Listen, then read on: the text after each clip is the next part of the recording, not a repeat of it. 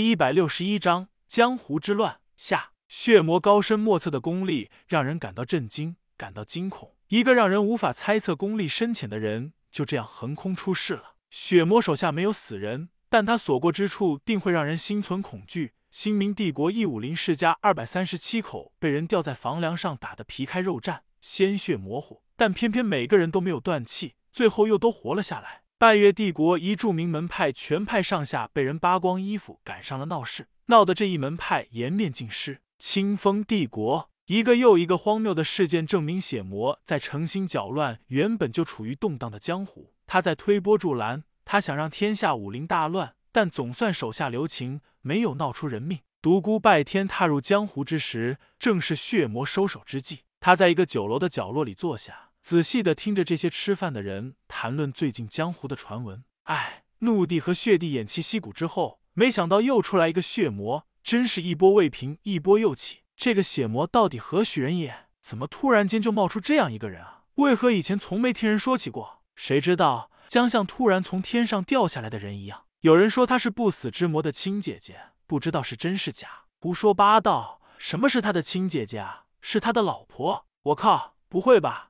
两个超级恐怖的存在结合到了一起，这简直是噩梦组合啊！不死之魔可真是幸福啊！据说那个血魔的容颜沉鱼落雁，闭月羞花，倾城倾国，真可谓国色天香啊！想想就让人羡慕。嘘，小声点。前不久听人说，几个武林朋友刚刚谈论完血魔，没过多久就被血魔找上门来了，结果几个人的嘴巴肿的都能拴五头驴了。是啊，小声点吧。据说汉唐帝国的修罗天王赵成都被他轻易的制服了，而后他又拔光了赵天王所有须发，在他的脸上刻了一只大乌龟，并且将颜料涂了上去。恐怕赵天王这辈子都无法除去脸上的污痕了，真是恐怖啊！就是啊，据说所有王级高手都被吓得不敢现身了。怕什么？没听人说吗？血魔已经从江湖上消失了，估计已经回到不死之魔的身边了。唉，血魔配不死之魔真是绝配啊！哎呦！一根发丝穿过了讲话人的两腮，血迹顺着发丝流了出来。酒楼内走进一个蒙面女子，身上散发的气势让人感到压抑，让人感到战栗。是你们几个在议论我吗？女子声音寒冷。几个刚才还在议论纷纷的家伙吓得立刻战战兢兢起来。血魔这个超级恐怖的存在，竟然出现在了他们的眼前，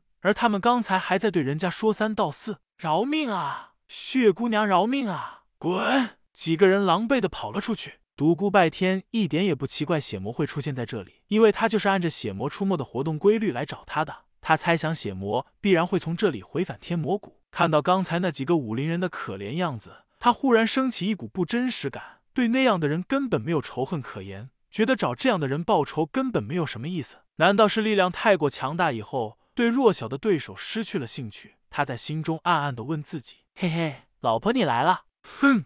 血魔冷哼了一声，独孤拜天坐着的椅子忽然爆碎，他慌忙闪向了一旁。不用发这么大的火气吧？是刚才那几个人给我们定位的关系，不关我的事。血魔冷冷的道。没想到千年之后，江湖之人变得这么无耻了。好了，我的任务已经完成了，我回天魔谷了。你才出来几天啊？这么急着回去干嘛？再说这么几天，你能干些什么事呢？在我之前，你的老子和另一位地境高手已经让这个江湖充满了恐慌。我做的那些事只是画蛇添足而已。现在江湖已经够乱的了。独孤拜天想了想，道：“这样吧，你到五大圣地走一遭，嘿嘿，你明白我的意思吧？之后你就可以回天魔谷了。”不行，血魔一口回绝道：“五大圣地我已经分别去过了，在那五个地方，我感应到了圣者的气息。我现在绝对不能够和五圣级的人物动手，我要马上回天魔谷，彻底恢复我的功力。”什么？五大圣地都有圣者的气息？真的吗？独孤拜天大吃一惊，当然是真的。你以为五大圣地仅仅徒具虚名而已？传承千年以上的古派怎么会没有出过圣级高手呢？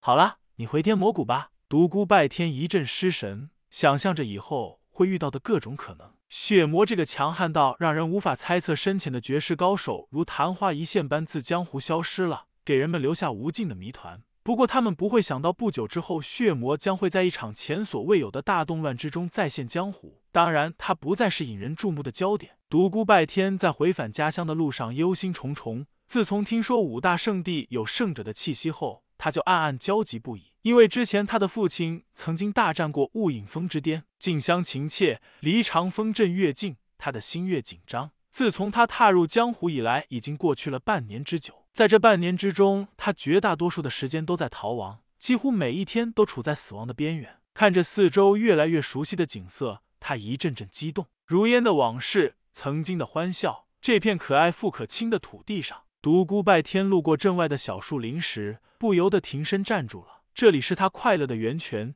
也是他不幸的开始。为了躲避家人的管束，他和镇里的伙伴曾经将这里当做一方净土，在这里打架、摔跤、烤野味，其乐无穷。没有人约束，没有人管制。那曾经的点点滴滴一一浮上他的心头，多少欢声笑语，多少无忧的岁月，这片树林中度过。然而他的不幸也始于这里，在这里，他撞见了明月和他的师兄，令他江湖之行一路悲歌。可爱的月儿。你怎么那样傻呀？有什么事不能和我说呢？独孤拜天已泪流满面，想着那个五六岁时就开始成天粘在他身后的小女孩，他心中一阵温馨。那时的明月粉雕玉琢，漂亮的像个瓷娃娃，尤其是她一脸认真之色的娇憨模样，更是惹人怜爱。恍惚间，他仿佛看到那个蹦蹦跳跳的小明月正在向他跑来，他耳际似乎又听见了那娇憨的话语：“拜天哥哥，你等等我。拜天哥哥，我累了，你背我。”拜天哥哥，我长大以后要嫁给你。独孤拜天心如刀割，想着他和明月之间的点点滴滴，他直欲发狂，欲毁天，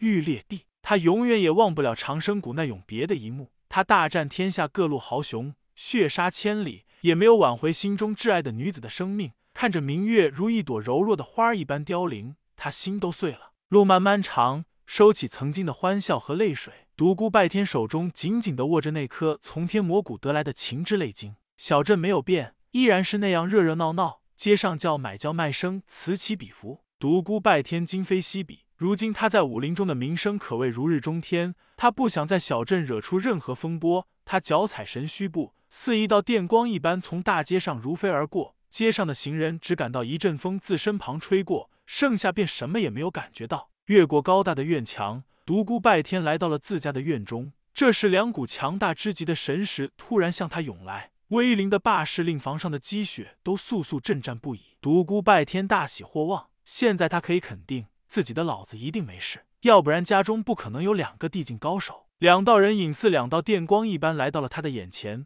一个仙风道骨，鹤发童颜，另一个是一脸儒生之气的中年人，正是他的爷爷独孤飞羽和他的父亲独孤延志。爹，爷爷。独孤拜天一下子哽咽了。离家半年之久，上次虽然和两人见过面，但却没来地级说上一句知心话。独孤拜天激动不已，独孤飞羽和独孤延志简直不敢相信自己的眼睛。他们在屋中同时感应到了一个强大的地级神识在靠近独孤家，却怎么也没有想到会是独孤拜天。哈哈！独孤飞羽大笑起来，道：“不愧是我孙子，二十岁就已达到了地级境界。”哈哈。没落的独孤家竟然在同一时期出了三个武帝，哈哈！独孤延志看到儿子平安归来，高兴不已，激动的道：“我们独孤家一直不愿重蹈千年前的覆辙，在乡间韬光养晦，不想到头来还是被人欺负到头上来了，竟然于天下间追杀我的儿子，真是欺人太甚！这一下我们独孤家三弟齐出，就是横扫整个武林，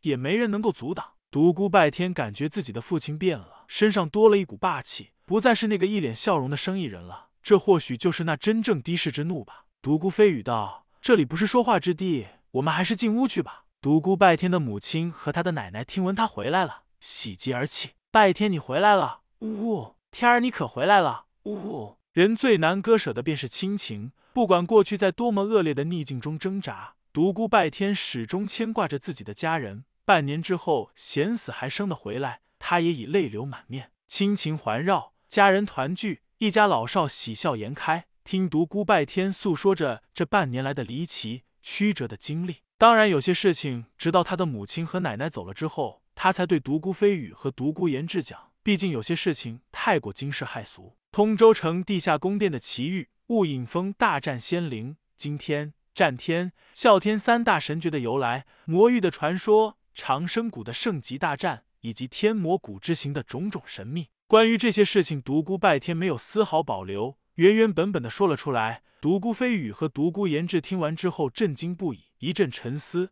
有些事情他们早就知道，有些事情则闻所未闻。饶是他们经得多，见得光，也好半天无语。独孤飞羽思忖良久，才道：“关于这些事情，以及你自己身体的古怪，我想你自己心里已经有一个模糊的认知了吧？哎，有些事情你自己看着办吧。”独孤言志也道：“你有什么打算？”独孤拜天道：“我不想让爹和爷爷再插手我的事情，我自己有能力处理好我的事。”独孤言志道：“好吧，听完刚才你说的那些奇遇，我知道你已经踏上了一条无法预测的道路，你好自为之吧。”独孤拜天点头笑道：“你们不用担心，就是所有圣级高手付出又能如何？我是打不死的不死之魔，我会有分寸的。”